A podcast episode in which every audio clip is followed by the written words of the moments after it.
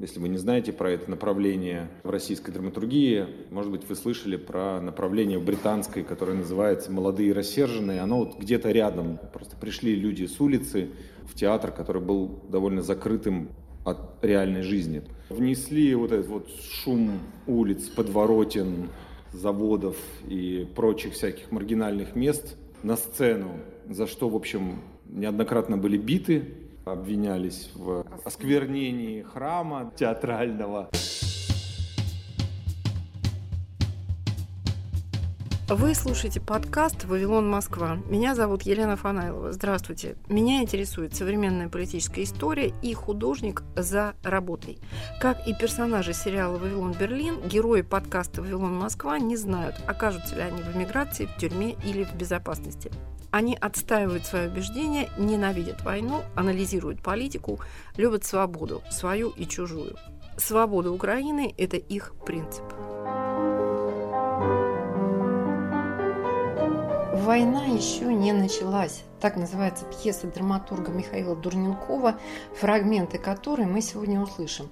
Михаил – один из самых успешных современных драматургов, лауреат премии «Золотая маска» и других российских и международных премий, один из основателей театрального движения «Новая драма», сценарист и педагог, куратор России на фестивале «Новая драма для Европы». Выступил с открытым обращением против российского вторжения в Украину. Все его спектакли в России были сняты с репертуара репертуара, а упоминания о них уничтожены в архивах театров. В настоящее время живет в Финляндии. Спектакль «Война еще не началась» в репертуаре Рижского театра на Гертрудес. Первый вариант пьесы написан в 2015 году. Тем удивительнее некоторые эпизоды, например, глава о семейной драме российского пропагандиста или диалоги отъезжающих на Запад. В пьесе, а это трагикомедия и социальная сатира, 12 эпизодов. Мы выбрали 4, которые говорят зрителю о том, что война началась уже давно. Исполняют Гуна Зариня и Гитис которых московский зритель может помнить по гастролям Нового Рижского театра, а также молодой рижский актер Александр Маликов. Фрагменты выступления Михаила Дурненкова перед одним из спектаклей «Живой звук фортепиано». Эпизод первый. Мы будем свидетелями собеседования о приеме на необычную работу.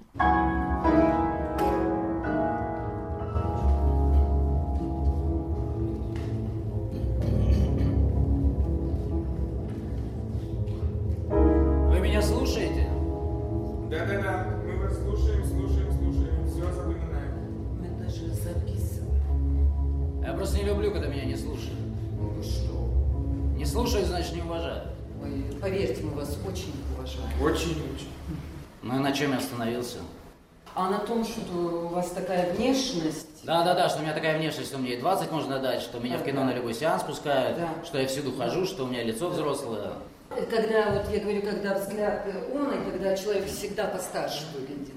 Ну да, да, я ужасно самостоятельный. Ну то есть вы согласны, что я типа взрослый для своих лет, да? Да, мы согласны. Ну раз мы друг друга уважаем. Я здесь типа впахиваю, вы все денежки на мамкин счет переводите. Такой порядок. Не мы придумали. Не, ну может вы их мне давать будете? Не, ну я говорю, я сижу здесь с утра до вечера, а мне дают только по чуть-чуть, но ужасно мало. Я ведь и сам могу свои деньги тратить, правильно? Я же такой типа взрослый. Такой порядок. Простите нас, пожалуйста. Блин. Колы можно? Что насчет войны? Да. В общих чертах все какое-то грязное. А? Грязное вы говорите? Ну да, картинка грязная. Ну не, понятно, война и все такое, но ну, все какое-то говняцкое. Цвета говна. Старого говна такого. Цвета старого говна. Реально, сделайте ярче. Если так сидеть часов пять, ну как-то хреново становится. Ну от того, что все такое вот. Мрачно. Не. Когда мрачно, это стиль. Ну, говняцкое. Безрадостное. Во. Да, это слово подходит. Но это что касается картинки. А что касается самой стратегии, там, короче, просто. Там все делятся на две категории. Мозгоебы и людоеды. Но это я их так называю, так просто легче сразу понятно, у кого какая стратегия. Ну, да. Подождите, сторон в конфликте-то гораздо больше. Не, не, только две. Мозгоебы против людоедов. Ну давайте тогда начнем с этих мозгоебов-людоедов. Ну, людоеды берут э, число. Стратегия у них никакая, мораль почти на нуле, но зато нереально дешевые юниты. Ну, самое главное, их просто тьма. Они воспроизводятся со страшной силой, поэтому их не жалко. Миллион туда, миллион туда, ресурсов вообще можно не думать. А- они там полягут все, а ты за это время новых понаделал, вперед. И так, почему? пока враг с ума не сойдет. И почему вы их называете людоедом? Ну, потому что они своих жрут. Да, у людоедов главные потери происходят еще э, до линии фронта. Начальство жрет тех, что поменьше, те жрут еще меньших, ну а самые мелкие питаются простыми юнитами. Ну ничего, мораль-то такая низкая, потому что они знают, свои хуже врагов. И почему Да. они? А стратегия никакая, потому что, ну а нахрена тебе стратегия, типа, если ты количеством давишь, правильно? Если ты главный, должен жрать своих. Ну, порядок такой. Ну хорошо, а эти мозга... Мозгоебы? Мозгоебы похитрее будут. Ну, им надо быть похитрее, потому что у них юнитов меньше, поэтому они их накачивают. Ну, грубо говоря, ебут им мозг. Как это? Мотивацию прокачивают. Ну, типа, это тоже еще, кстати, на своей территории еще до войны происходит. Типа, юнитам надо поднять мораль, чтобы они прекрасно понимали, там, за что они сражаются, нафига им вообще это все нужно. А, кстати, это очень ди- дико дорого стоит, реально половину того, что государство производит. И если бы они этой прокачкой не парились, наверное, в шоколаде бы жили. да. Ну да, но, увы, они тратят на это свои ресурсы. Если они это делать не будут, их нахрен завоюют сразу. Там еще какая штука происходит. Там, короче, с территории людоедов постоянно прут гражданские юниты. Ну, это э, что-то типа паразитов. Ну, они прут, чтобы их это, свои не сожрали. Они прут, прут, прут, прут и захватывают все новые и новые территории. И вот на этих локациях мораль и мотивация у мозгоебов пропадает. Да. Они должны как бы и своих обработать, и, и чужих тоже, ну, немного прокачать, чтобы как бы сохранить за собой вот эти локации, территории, да. Да, но скажите, как вам показалось, кто из них в своей тактике эффективнее? Тут я дело, что никто. Нет, если компания быстрая, то быструю людоеды эффективнее. А если долгая, то, ну да, мозгоебы лучше продержатся, да. А вообще геймплей вялый такой. То одни побеждают, то другие. Вот как, вялый геймплей. Да, ужасно вялый. Но, кстати, вы мне не зря денежку платите, потому что я все придумал. Ну-ну-ну, ну поделитесь. Короче, в игре должна еще одна опция появиться. О, какая? Надо, чтобы у людоедов тоже появилось мозгоебство. Просто такую кнопку прикрутить. Ну, типа, чтобы они хотя бы изредка могли ебать своим юнитом мозг. Ну, как там обычно говорится, типа, поднять уровень патриотизма. Да не, реально их ничего тогда не остановит, да. Крутую ведь штуку придумал. Крутой, но, увы, так сделать не К получится. сожалению, никак. Да ладно, элементарная примочка, я в куче игр такую видел. Да, но видите ли, если бы вы читали информационные вкладыши... Да, да, вы- перед каждой главой компании на экране появляются тексты и специальные отсыл- отсылки на реальные странные события. Поэтому мы на игре мы не можем делать то, что на самом деле не Да, существует. понимаете? потому что наша концепция состоит именно в том, что мы берем современную историю То есть вы хотите сказать, что людоеды и мозгоебы реально существуют? Ну, мы их немного по-другому называем. Я не знаю, как там в этом вашем реальном мире, но я охренеть сколько игр тестировал. Я точно знаю, что у людоедов должна такая опция появиться. Тогда и геймплей будет, а не эта унылая сухотрочка. Ой, Тогда и война начнется, нет Спасибо, опошения старых спасибо, говне. мальчик. Тогда начнется война! Мальчик, спасибо, спасибо. Мы вас услышали, мы вас действительно услышали. Ваше экспертное мнение будет учтено. Да. Блин, ну как хотите. Только увидите, все будет так, как я сказал. Эпизод второй. Сцена в российском международном аэропорту. Здесь я, стой на месте. Ты где? Здесь я. Сколько раз я тебе говорил, пока не сядем на самолет, от меня не на шаг. Я так перепугалась. Я хотела кофе в автомате взять, сую деньги, а там... Может, рванули где-то? Ну что ты говоришь, что ты несешь, что ты придумаешь? Какого хрена тогда? Просто авария. Во всем аэ- аэропорту выключается А. свет. Это просто авария. Эй, посвети мне, а? Не, давай экономить заряд, и то на телефоне, то хрен знает сколько все еще. Слушай, может быть, пойти узнать, что там случилось? Никуда не ходи. Может быть, они этого и добиваются, что ты куда-то пошла. Ты параноик, точно. Ладно, сидим. Дай бог, скоро все включат. Объявлений никаких нет. Да какие объявления, если электричества нету, ты что? Отменять не имеет права, у нас билет вся фигня. Билеты отменят, рейс отменят, им вообще похуй. Перестань, мы уже прошли паспортный контроль. Мы вообще уже, считай, за границей, нам обратно ходу нет. Да им там насрать. Ой, все, не паникуй, а. Не указывай, пожалуйста, что мне делать. Присяду. Мы друга ждем, он пошел куда-то. Я не вступлю, когда он вернется. Ну что ты в самом деле, пожалуйста, присаживайся. Куда летите? Сначала во Франкфурт. А, большой город. А потом? А вам зачем? Просто когда свет выключили, я понял, что забыл дома альбом с фотографиями. Не, ну, наверное, это старомодно хранить фотографии в альбоме, но... Так. Чего? Ты же жесткий диск не оставила? Да взяла в желтую сумку, вон положила все. Там все фотографии нашей семьи. Точно. Да точно взяла со всеми шнурами положила.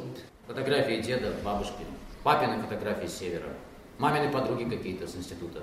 Про бабушки тоже есть фотография. Она там на лавочке с куклой. Две девочки рядом. Военного времени фотография. Дома нашего. Последний вообще без людей. Знаете, так бывает. А вы тоже на совсем? Навсегда-навсегда? А вам вообще какого хрена, а? Я просто подумал, рамки -то тоже отключили. Значит, в темноте можно еще пройти? Куда?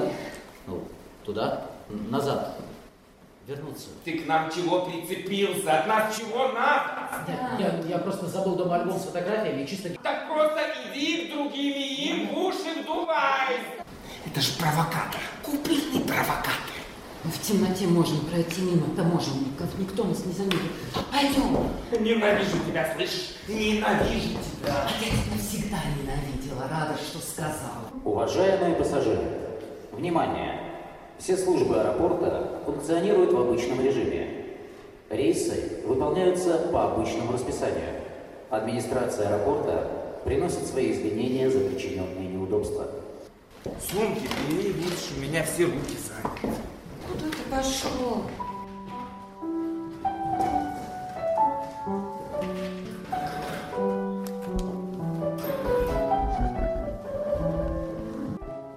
Автор пьесы «Война еще не началась» Михаил Дурненков рассказывает, что работа была ему заказана независимым театром в Шотландии. Они попросили меня написать пьесу, в которой будет не больше трех артистов.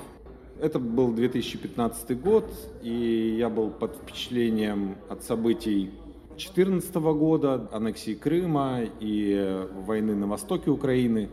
Я сказал, что я хочу зафиксировать этот момент в обществе, переломный. И я в короткое время написал эти восемь новелл, каждая из которых было не больше трех артистов. Также я написал ремарку, части можно менять по рассмотрению режиссера произвольно, можно менять пол и возраст артистов. Я видел много постановок этой пьесы.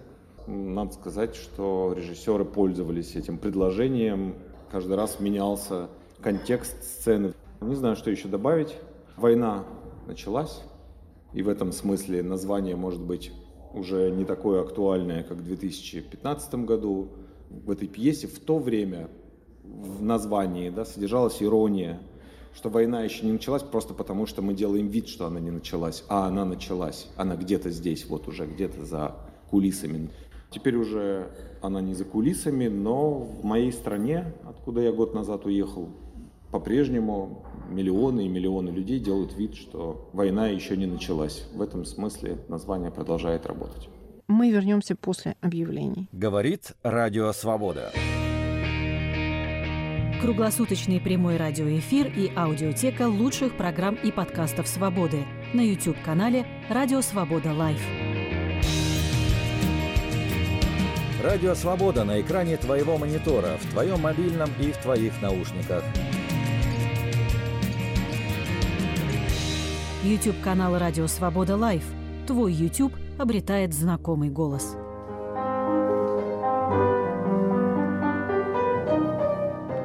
Война еще не началась. Спектакль по пьесе Михаила Дурненкова в Рижском театре на Гертурдес. Hold your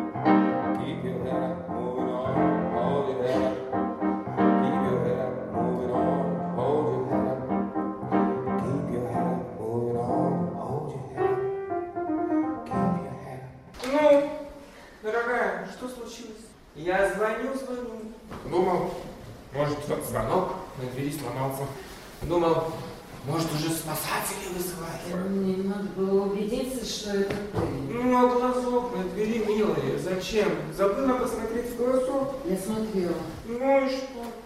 Ну, я должна была убедиться. Я же боялась. Где он? Я его увезла к маме. Мы сели на машину, на такси, я его увезла к маме там в безопасности. У мамы, у твоей? Прости меня, у меня был приступ паники. Я смотрела телевизор. Ну, это Ну да, и там был ты в дневных новостях, и там ты рассказал про... Ясно. Да, ты сказал Ясно. про этого мальчика, Ясно. которого они убили так Да, жестоко, да, и ясно. мне стало страшно. Мгм, Ясно. Милая, но, но ты понимаешь, да, понимаешь, что это не у нас, что это другая страна. Ми- Посмотри, пожалуйста, посмотри, милая, пожалуйста, мне в глаза. Это ты понимаешь? Это тысячи или сколько там Да. километров и границ. Да, я, я все поняла, но просто мне стало так страшно, что я ничего лучше не могла придумать, чем собрать вещи и отвезти его к маме. И твоя мама его защитит. Твоя мама на ночь снимает вставную челюсть. Ты в курсе? Я в курсе. Она даже покусать никого не сумеет, если что. Не смешно Я меня. просто, милая, я просто хочу, чтобы ты посмеялась над своими страхами, Я- тогда все пройдет. Я не могу. Я не могу смеяться, потому что там, там ведь был он, этот ребенок, там же был этот мальчик, которого они так убили, да? И они смеялись, а его мать сначала мычала, как кошка, а потом тоже стала смеяться вместе с ними, потому что сошла с ума. Так ведь? Нет, не так. В смысле? Что ты имеешь в виду? Эта новость к нам в отдел пришла утром. Ну вот, все сидели в отделе и ждали. Все сидели и ждали, и разговаривали только об этом, почему они развязали эту войну, зачем они убивают людей. Сошли с ума, поэтому и не Целая убивают. страна в одно Ну мгновение. или у нас они хотят того же Ну самого. да. Ты чего? Просто потом пришло подтверждение. Это утка. То есть фейк. Не жгли никаких детей. Это Это правда? правда, я говорю тебе, Так- это правда. тогда зачем Они вы? могли! Они могли это сделать. Мы когда сидели в отделе и ждали, мы же не думали, правда это или нет, было это или нет. Мы сидели и ждали. Я Не могли это сделать, ты понимаешь? И, и мы сказали, что это было для того, что они этого не сделали. Потому что все остальное это хуйня. Главное это дети. Все. А я тебе поверила. Да, как и все эти люди мне тоже поверили. Да, и я продолжаю тебе верить. Я тебе верю. Этого не было, я говорю, этого не было. Я это было поняла. Ты- Вот ты мне врешь, вот сейчас ты мне врешь. Ты просто хочешь, чтобы я успокоилась, ты хочешь, чтобы я поехала к маме, забрала ребенка, и мы тут жили спокойно себе, как будто нету этого всего ужаса, этих убитых детей, всего этого кошмара. Вот этого ты хочешь. Я понимаю, ты хочешь ложь во имя спокойствия. Ну, это Вот же это- глупо. Да не надо мне ничего больше говорить, я не хочу, не надо мне тут лапшу на уши вешать. Я хочу знать правду. Не говори мне больше ничего. Вот тогда, когда ты там на экране мне скажешь, что это неправда, вот тогда я тебе по- поверю. А до тех Милая. пор не мешай мне. Я буду смотреть новости. И это был эпизод спектакля о трагедии в семье пропагандиста. А теперь кое-что о русской культуре и ее отмене внутри нее самой, внутри памяти семьи и социального слома. Монолог Гуны Зарини. Это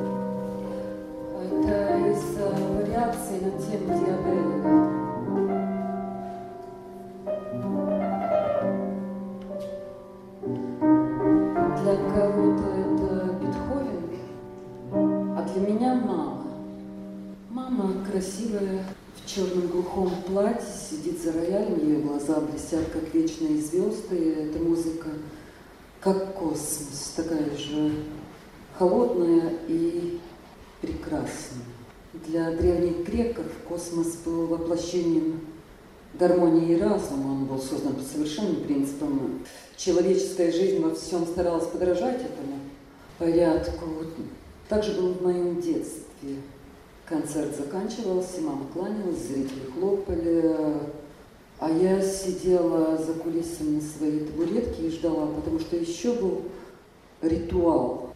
Мама возвращалась на сцену, чтобы попрощаться с возлюбленным Бекштейном. Она разговаривала с ним по-немецки, потому что это был трофейный рояль Бекштейн, и он понимал только по-немецки. Она что-то нежно шептала ему. Я со своего места за кулисами только видела, как шевелятся ее губы, и как она улыбается. Так она больше не улыбалась никому, ни мне, ни папе. Потом она отрывалась от черного бока Бэкштейна, и вдруг я как-то очень остро ощущала это, вдруг гасло. Гасли звезды, глаза космоса из совершенства гармонии превращался в черную бесконечную пустоту.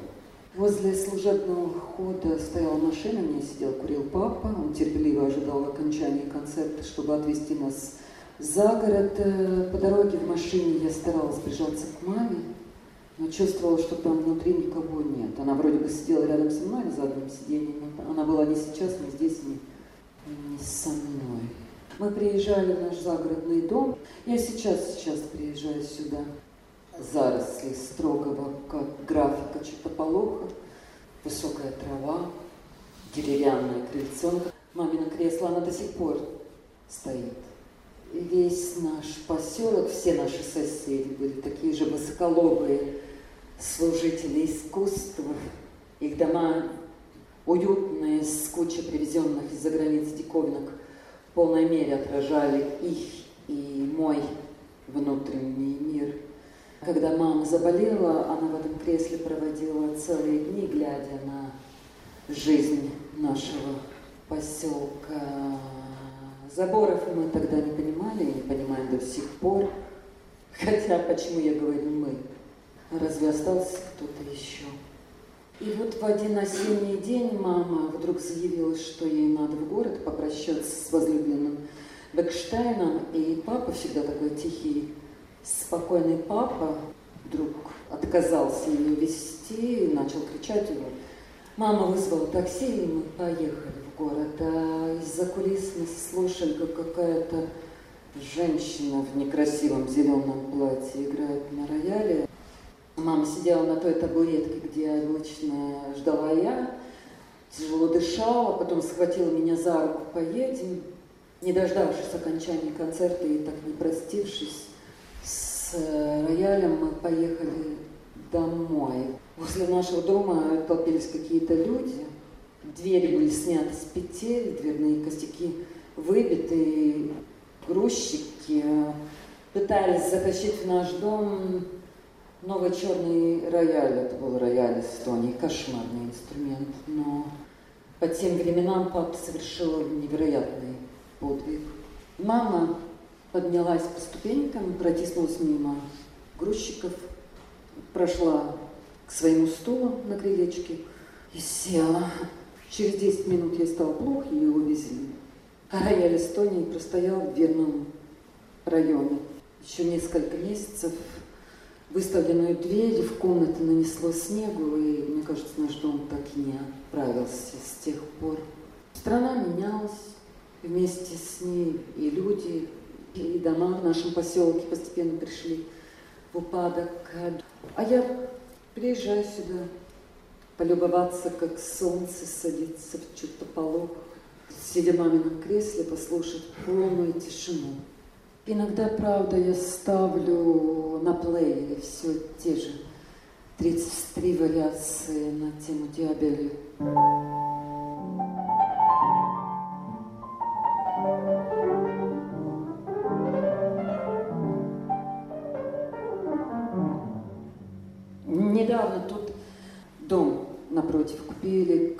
Бизнесмен с семьей. Крепкий, без шеи, активный мужчина, его жена безликая, как ведущий прогноз погоды. И какое-то, я так не, не смогла понять, какое количество плотных, резвых детей. Дом ревел сверлами, дрелями, пилами, вонял сваркой. Я думала, их ничего хуже уже не будет, но Самый ад начался тогда, когда эти варвары, музыка, которую они считают веселой, запахи еды, которые им кажутся приятными, шуточки, смех, которыми они сопровождали малейшее свое действие, это все было так невыносимо, что мне хотелось бить себя по голове, лишь бы как-то заглушить этот грохот, с которым рушился мой идеальный космос. А они не оставляют попытки подойти к изгороди, заговорить со мной. По ночам он пьет на веранде, потом трахает свою жену, которая кричит громкой фальшиво, как в порнофильмах.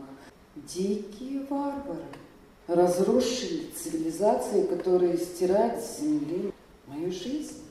И вот они уехали в город, и тогда я, не обращая внимания на вонь от сгоревших барбекю и фейерверков, прошла на их участок и первым делом выбила все стекла в окна.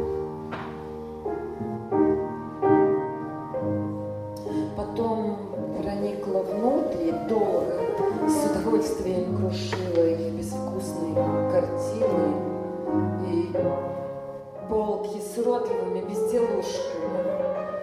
Я разбила зеркала, я везде открыла воду, я разбросала их одежду, я сдирала стен какие-то там ковры и гобелены и бросала их в грязь от рассыпанных круг. И приправ варварство должно быть наказано.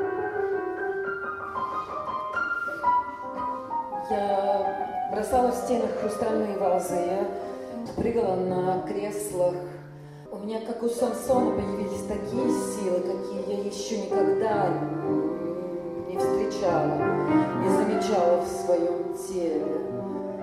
Праведный гнев делает человека героем и дает человеку силы со всего размаху. Креслом я выбила дверь в гостиную и остолбенела. Там стоял он, огромный, самодовольный, продажный Бекштейн. Стоял, будто он там всегда стоял, стоял, будто он издевался, смеялся над моей жизнью, над, над моей культурой, над моим космосом. Ну что я могу сказать? Насрать этот рояль – это самое меньшее и самое справедливое, что мне пришло в голову в этот момент. Во имя гармонии и разума. Драматург Михаил Дурненков. На уровне таких центров международного сотрудничества, как там Ларк в Нью-Йорке или Royal Court в Лондоне, российская драма была очень известная. И мы там много всего очень хорошего сделали, транспортировали туда много прекрасных пьес. Сейчас, конечно, в контексте войны это никого не интересует, но могу сказать, что вот фестиваль «Любимовка», которым я занимался много лет, он сейчас тоже эмигрировал, поменял домен, естественно, да, он был .ru, сейчас он .art, и объявил бессрочный конкурс антивоенных пьес, куда каждый может прислать пьесу. Публикуем лучшее. Мы даем голоса людям, которые не могут их предъявить на территории России. Это вообще небезопасно. После белорусского протеста мы даже бегали с ними еще в иллюзии, что мы можем помочь нашим коллегам белорусским. Все, там закрылись все, просто все возможности.